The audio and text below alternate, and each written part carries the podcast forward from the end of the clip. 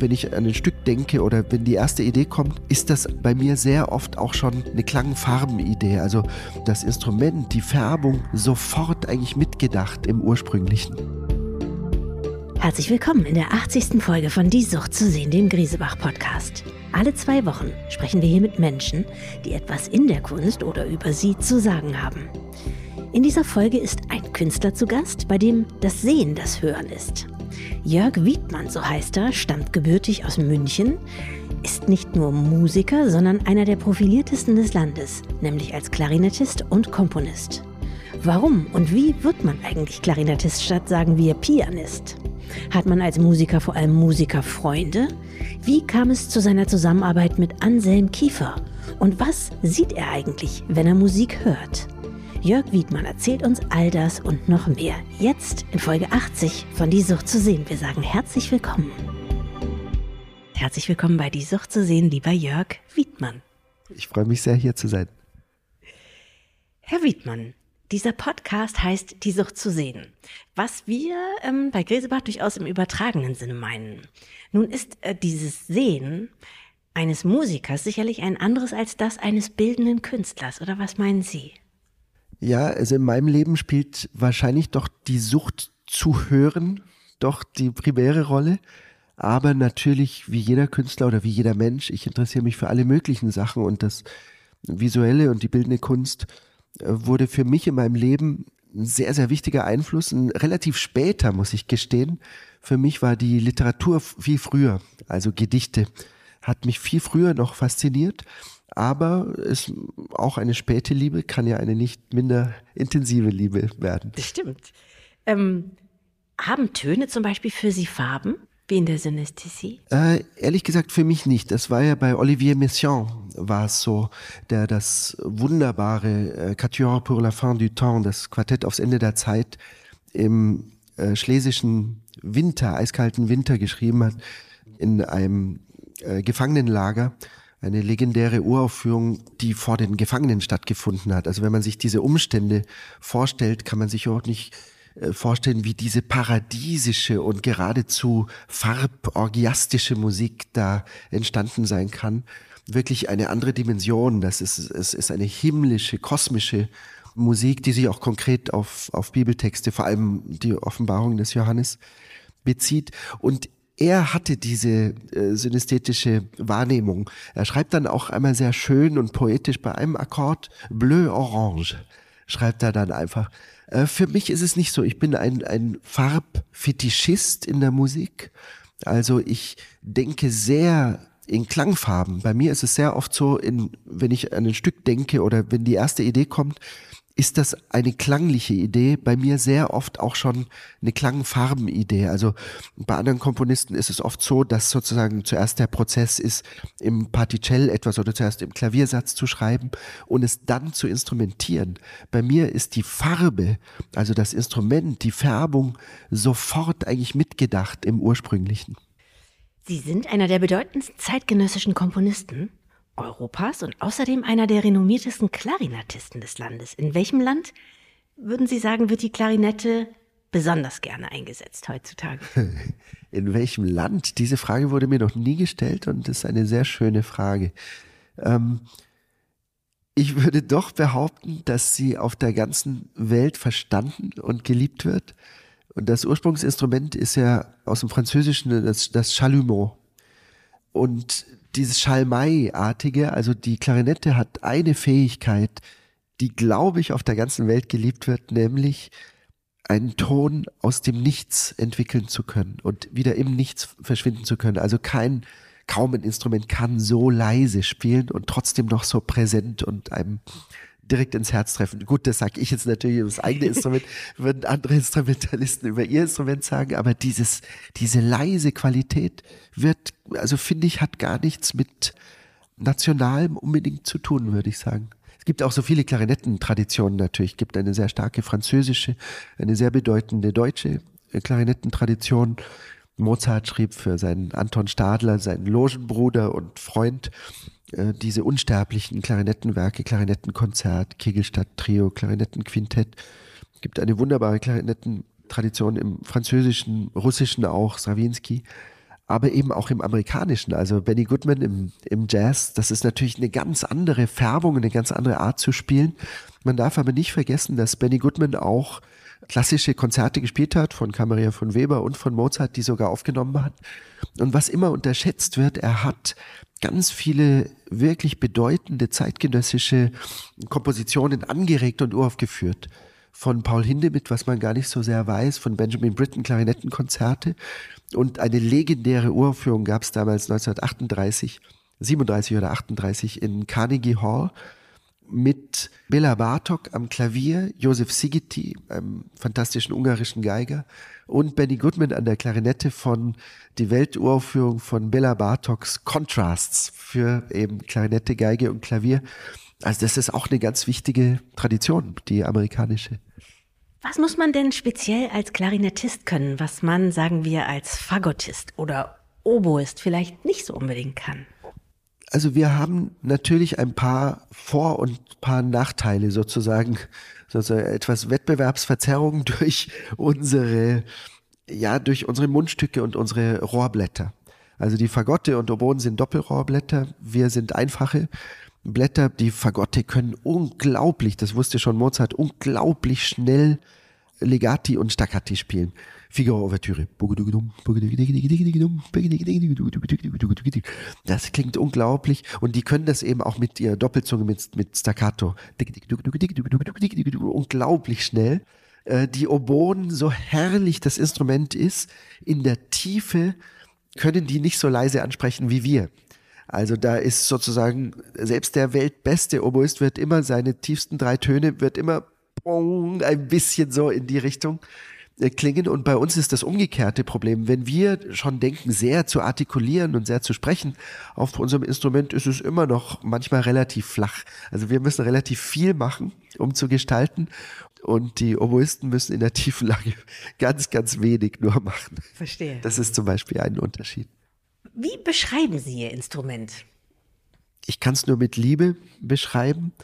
Es ist schon von den Holzblasinstrumenten dasjenige einfach mit dem größten Tonumfang. Also Mozart zum Beispiel hat sehr geliebt das tiefe Register der Klarinette und Mozart hat das auf engstem Raum genutzt, also dass die Klarinette mal Bariton sein kann.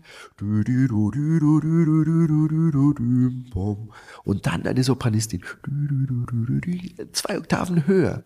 Sopranistin sein kann. Also das hat die Komponisten aller Zeiten sehr fasziniert, dieses Wandlungsreichtum, dass das in den verschiedenen Registern so unterschiedlich klingt. Das würde ich doch hervorheben, dass das bei uns was Besonderes ist, dass das tiefe Register nicht was Flaches ist oder auch die Stücke, die für mich, ich habe ja sehr viele auch Klarinettenkonzerte uraufgeführt, weil ich sehr an diesen Satz von Gustav Mahler glaube, oder der wird immer Mahler zugeschrieben, man weiß es nicht genau, aber wer auch immer ihn gesagt hat, der Satz ist wunderbar und gilt auch für die bildende Kunst übrigens und für alle anderen Künste. Tradition ist nicht die Anbetung der Asche, sondern das Weitertragen des Feuers oder der, der Glut. Und deshalb finde ich so wichtig, wirklich moderne Komponisten zu inspirieren, was Neues zu schreiben. Und zum Beispiel Wolfgang Riemen hat für mich über 20 Stücke geschrieben, immer für die A-Klarinette. Wir haben B- und A-Klarinette, das ist die tiefere. Und dieses tiefe Register hat ihn so gereizt, dass er mich mal gefragt hat, als wir experimentiert haben, ja, kann man denn nicht noch tiefer spielen? Und in dem sogenannten deutschen Klarinettensystem gibt es tatsächlich eine Klappe, wo ich den tiefsten Ton noch tiefer machen kann. Und das hat er mit einer kindlichen Freude ausgenutzt. Das klingt, also ich sage es jetzt mal banal, wenn ich fortissimo den tiefsten Ton auf der A-Klarinette spiele, das klingt wie wenn man einen Nordseedampfer, eine Hupe, das hat eine Kraft, aber gleichzeitig eben auch dieses leise und das ganz schrille oben. Das hat eben die Klarinette auch. Welches würden Sie sagen, ist das Lied oder solistische Werk, wenn man an Ihr Instrument denkt. Also das berühmteste von einer Klarinette getragene Lied. Was, was fällt einem dann ad hoc ein? Ich glaube schon auch auf der ganzen Welt und wurde ja auch weitlich äh, von Hollywood auch genützt in den verschiedenen Filmen, aber auch nicht zu Unrecht und in dem Fall auch oft sehr sensibel. Es ist doch das Adagio aus dem Mozart-Klarinettenkonzert. Das ist eine so unsterbliche Melodie, von dem wir alle eigentlich immer denken, wenn es erklingt, ja, kann uns auch einfallen. Oder die Melodie war schon immer da, aber sie kann uns nicht einfallen. Das kann nur Mozart so scheinbar einfach schreiben. Ich würde sagen, das ist das Unerreichteste. Ja, auch weil Sie gesagt haben, Lied, das hat was Liedhaftes. Das kommt aus dem Gesang und ist ein Gesang der Freundschaft und, und der Liebe. Ja, man kann es gar nicht in anderen Kategorien nennen, diese Mozartsche Musik. Nun werden auch Sie nicht geboren sein mit so einem Bezug und einer Liebe zu diesem Instrument. Wie ist, hat sich das bei Ihnen entwickelt? Haben Sie anderes vorher ausprobiert oder? Ja, ich hatte das Glück, also meine Eltern waren nicht ähm, Musiker, aber sie haben ein Hobbystreichquartett gehabt, haben sich sogar verliebt ineinander beim Quartettspielen und waren insofern interessiert an Musik und haben meine Schwester, die eine wunderbare Geigerin ist und mich oft in ja nicht oft, aber immer wieder mal in Konzerte und in die Oper mitgenommen. Und wir hatten die Möglichkeit in der, das war, hieß damals musikalische Früherziehung, also wo man einfach Instrumente kennenlernt. Und meine Eltern berichten es mir so, dass ich eines Tages nach Hause kam und sagte, ich will jetzt Klarinette lernen, weil uns eine Klarinette vorgespielt wurde an dem Tag. Ich würde viel drum geben, wenn ich wüsste, welches Stück es ja. war am schönsten wäre es, wenn es eins dieser Mozart-Stücke gewesen wäre, was nicht ganz unwahrscheinlich ist. Und ja, meine Eltern waren ein bisschen skeptisch, weil Kinder, ja, äh, einen Tag wünschten die sich einen Hund, dann eine Katze, Klarinette. Also sie haben ein bisschen abgewartet. Aber ich war nach sechs, sieben Wochen noch mit der gleichen Ernsthaftigkeit davon überzeugt und dann haben sie es sehr unterstützt. Welches Alter war das? Ich war sieben, wow, das als ist ich dann angefangen habe. Ja, ja. ja. Ich konnte, das Instrument war so schwer, ich musste sitzen und es auf die zwischen den Knien halten. Weil es da auch keine Kinderversion gibt. Man spielt Genau, gleich mit dem richtigen genau, Instrument. genau. Ja. Sie haben gerade schon Ihre Schwester erwähnt, Caroline Wiedmann, die Geigerin ist. Wie ist und wie war das für Sie, mit einer Schwester aufzuwachsen, die dieses andere Instrument spielt? Gibt es da Eifersüchteleien oder befruchtet einen das gegenseitig? Ähm, Wie hat sich das entwickelt? Ach, das ist sowas Glückhaftes. Das empfinden wir auch, auch beide so. Also wir haben eine relativ normale Jugend gehabt, aber ich hatte einfach das große Glück, dass nebenan im Zimmer, wenn sie geübt hat, ich konnte immer klopfen und fragen, was war denn das? Wie geht denn das? Und dann habe ich immer gefragt, ja, was passiert denn, wenn man die Geige auf den Kopf stellt und dann mit 100% Druck das und das macht? Und die hat immer gesagt, du bist verrückt. Das war immer die erste Antwort. Und dann hat sie es aber probiert. Oft hat sie gesagt, nee, das geht nicht, was du dir da vorstellst. Aber sie hat dann durchs Ausprobieren wirklich Klänge haben wir gemeinsam gefunden, die es einfach so noch nicht gab. Und das ist jetzt, also ist sehr früh in meine Stücke eingeflossen, aber auch in ein Violinkonzert, was wir jetzt gerade vor eineinhalb Monaten hier in Berlin zusammen mit den Berliner Philharmonikern gemeinsam aufgeführt haben. Wir haben es in Japan, in Tokio, in der wunderbaren Suntory Hall aufgeführt. Und da habe ich wirklich versucht, all das mal zurückzugeben, was ich von ihr gelernt habe an Techniken. Und die Berliner Philharmoniker haben das mit einer solchen Aufgeschlossenheit auch gespielt und so wunderbar ist. War wunderbar. Sie hat gespielt, ich habe dirigiert. Und der erste Satz dort zum Beispiel heißt una ricerca, also eine Suche, wo wir nochmal abklopfen im Wortsinne, was ist denn dieses wunderbare Holz, dieses alte Holz? Bei Torquato Tasso heißt es natürlich in religiösem Kontext auf Jesus bezogen, in questo sacro legno, also das heilige Holz. Und das ist na- natürlich anders gemeint, aber das Geigenholz ist schon auch ein heiliges Holz, von dem wir beide überzeugt sind, dass man noch heute ganz andere und neue Klänge dem entlocken kann. Jetzt kommt eine Kinderfrage, Herr Wiedmann. Ja. Als Klarinettist, wie Sie es einer sind, hat man da mh, unter den Musikern eher Klarinettisten Freunde? Also schweißt das nochmal auf eine andere Art zusammen? Fügt es einen eher zusammen als mit Flötisten Ja. oder äh, Perkussionisten? Ja, also verlieben tut man sich dann natürlich immer in Sängerinnen.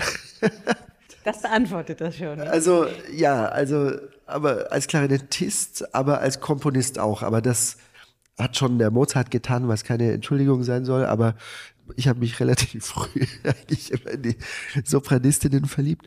Aber Ja, ich habe sehr früh, also ich hab, war Jungstudent an der Münchner Musikhochschule, also ich habe die Gelegenheit gehabt, mit 13 schon durfte ich dort schon studieren, hatte da natürlich Kontakt, habe die alle bewundert, wie die gespielt haben und die waren viel weiter als ich. Das wurden teilweise schon auch Freunde, teilweise auch bis zum heutigen Tag. Die sitzen heute in den Berliner Orchestern, äh, sitzen die.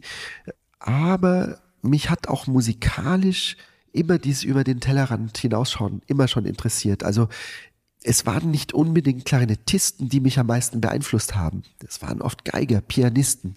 Äh, mein erstes Miles Davis Konzert, was ich gehört habe, das hat mich so umgehauen. Also da habe ich über diese Art des Trompetenspiels habe ich für die Klarinette oft viel mehr gelernt als sozusagen von den vom eigenen Instrument. Und erstreckt sich das auch auf andere Berufe? Also sprich ähm, als Berufsmusiker hm, hat man da auch Freunde in Bereichen, die gar nichts, also kennen Sie mit anderen Worten auch Menschen näher, die mit Musik gar nichts am Hut haben? Ja, natürlich. Ja. Nee, und das, das hat mich auch immer interessiert, dieser Austausch.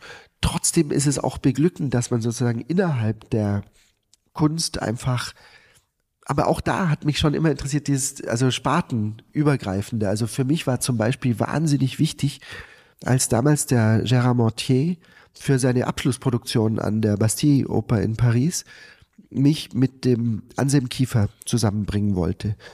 Und das war etwas, was, glaube ich, sowohl er als auch ich, also wo wir gar nicht wussten, ob das gehen kann, ja. Und er wollte, dass wir ein neues Musiktheaterstück schreiben. Und das haben wir dann auch, auch gemacht. Und ich war da oft draußen in Croissy in seinem Riesen, in diesem Riesen, also Atelier kann man das ja gar nicht nennen, das sind ja Riesenflächen. Gewölbe. Gewölbe. Und er hat dann extra diese, also seine faszinierenden Türme auch, hat er eigene Türme gebaut, wo wir für das Pariser Orchester auch eine extra Führung auf der Bühne gemacht haben, die so gestaunt haben über diese zitternden Türme. Und ich weiß auch bis zum heutigen Tag nicht, ob das Stück als Ganzes gelungen ist. Aber es gab Momente, die es so noch nicht gegeben hat. Und dieser Austausch zum Beispiel, der war für mich so faszinierend. Ich habe mit ihm einen ausführlichen Briefwechsel gehabt und er hat einen Tag mal, bevor wir zusammengearbeitet haben, mal nur meine Musik gehört, schrieb er mir.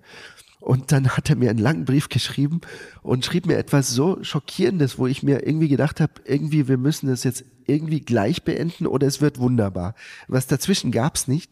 Und zwar schrieb er mir, oh, das sind ja orgiastische Farben in deiner Musik.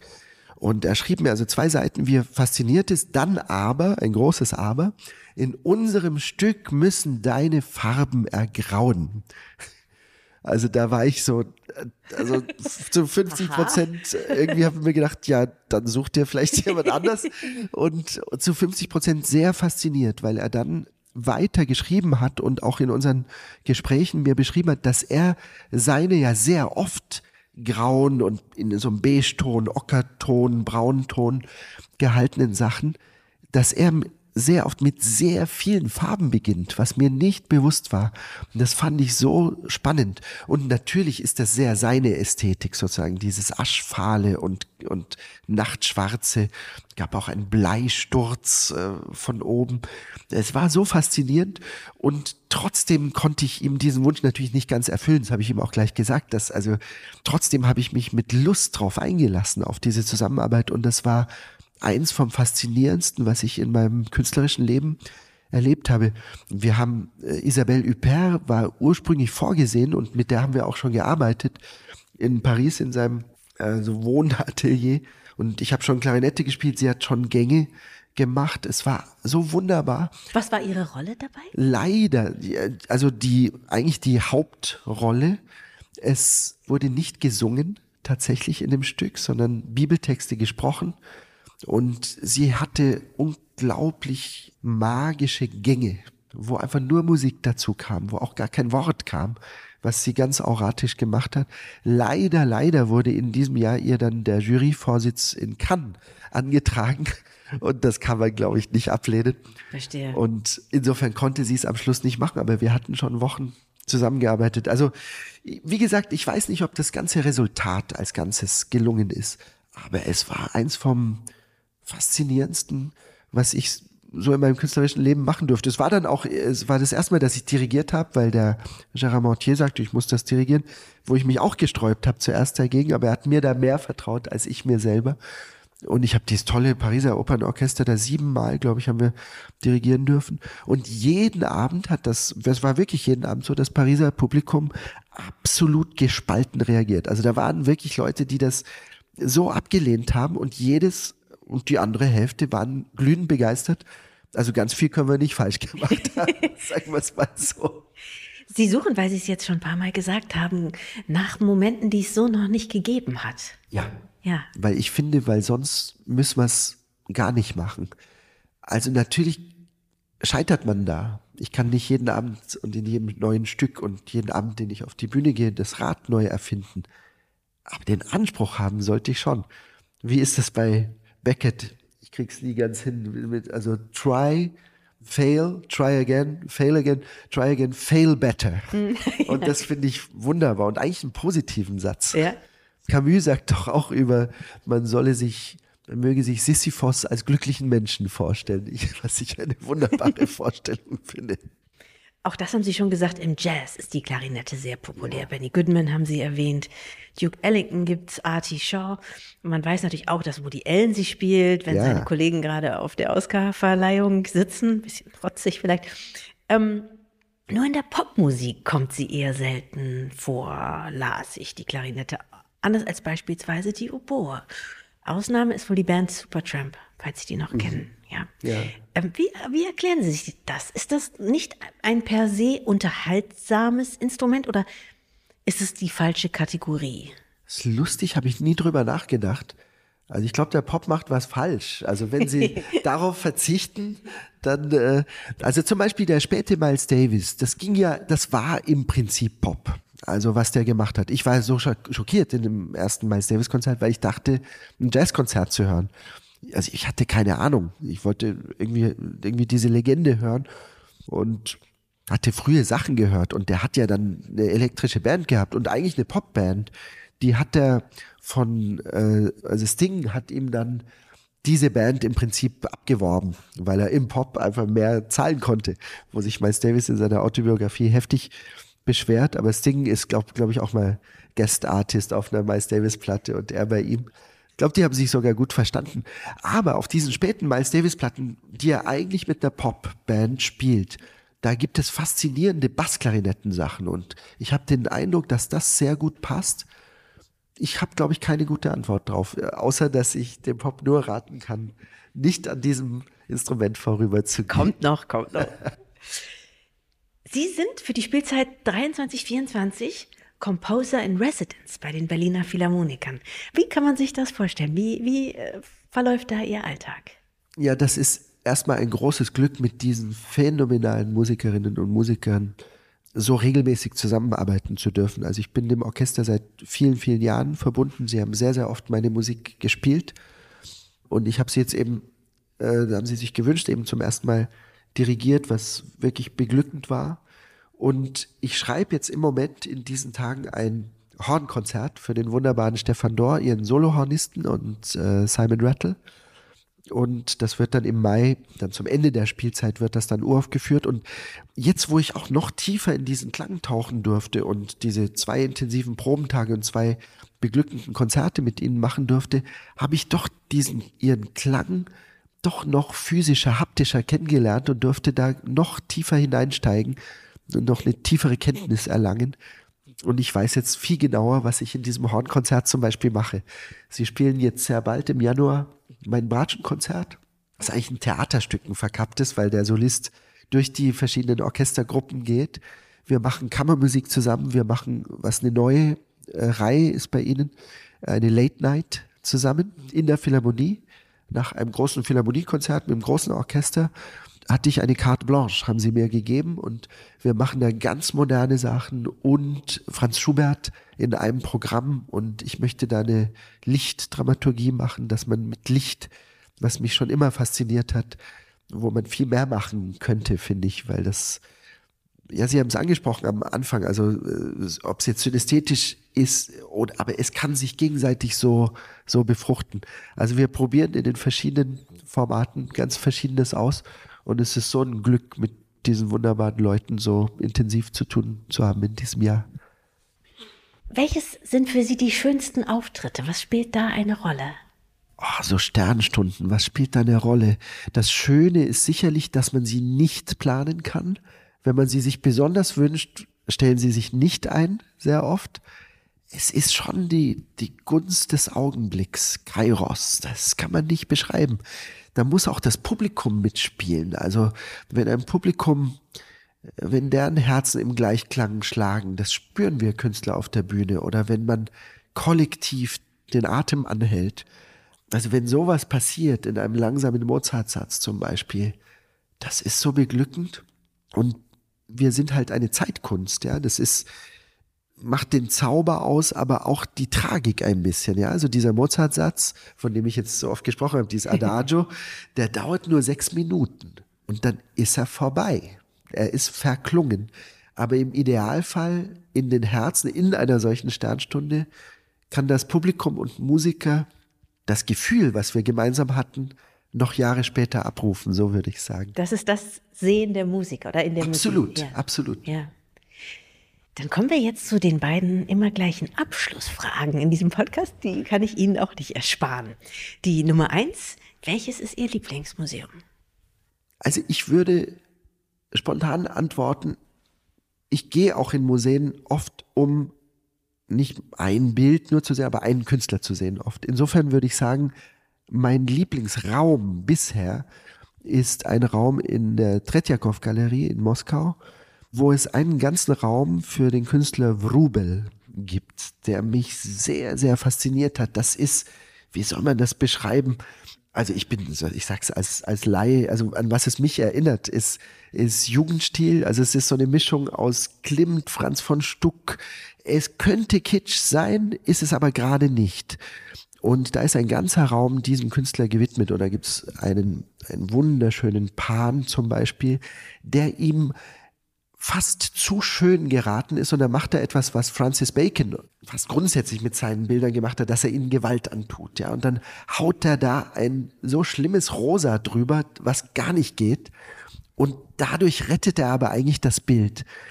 Dieser Raum, in dem war ich drei Stunden drin, also diesen Raum, das, das war für mich der bisher faszinierendste Raum in einem Museum. Toll. Letzte Frage. Wenn ich Ihnen nun ein Kunstwerk Ihrer Wahl schenken würde, welches würden Sie sich entscheiden? Ja, ich, also es hat auch mit der anderen Frage zu tun, weil ein anderer Raum, der mich sehr fasziniert hat, wer mich sehr fasziniert, ist der amerikanische Lichtkünstler James Terrell.